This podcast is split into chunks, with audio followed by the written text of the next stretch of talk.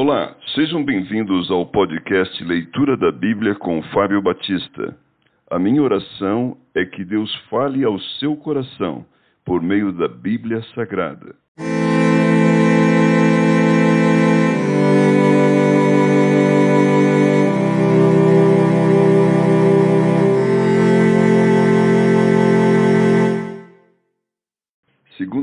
Crônicas, capítulo 1.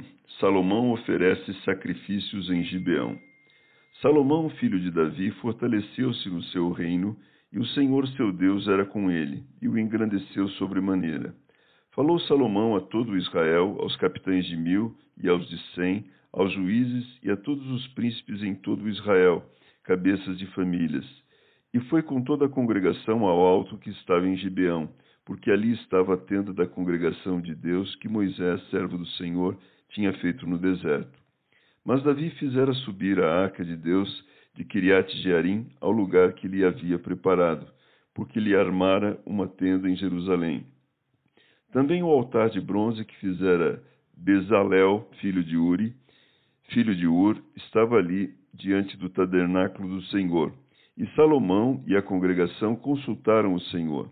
Salomão ofereceu ali sacrifícios perante o Senhor sobre o altar de bronze que estava na tenda da congregação e ofereceu sobre ele mil holocaustos. Salomão pede a Deus sabedoria.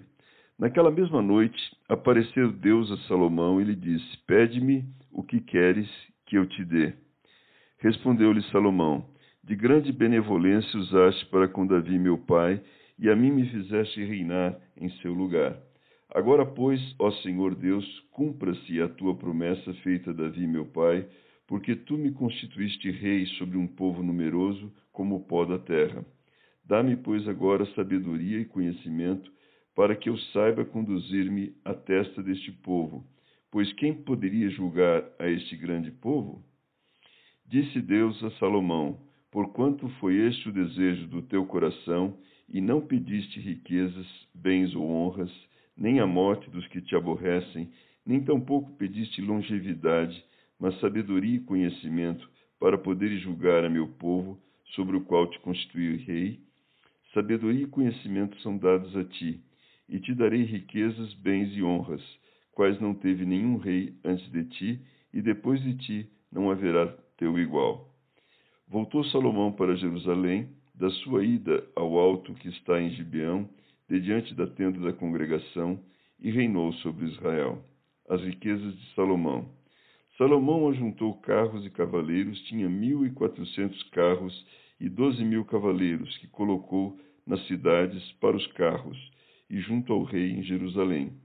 Fez o rei que em Jerusalém houvesse a prata e o ouro, como pedras e cedros em abundância, como os sicômoros que estão nas planícies. Os cavalos de Salomão vinham do Egito e da Cilícia, e comerciantes do rei os recebiam da Cilícia por certo preço. Importava-se do Egito um carro por seiscentos ciclos de prata e um cavalo por cento e cinquenta. Nas mesmas condições, as caravanas os traziam e os exportavam para todos os reis dos heteus e para os reis da Síria.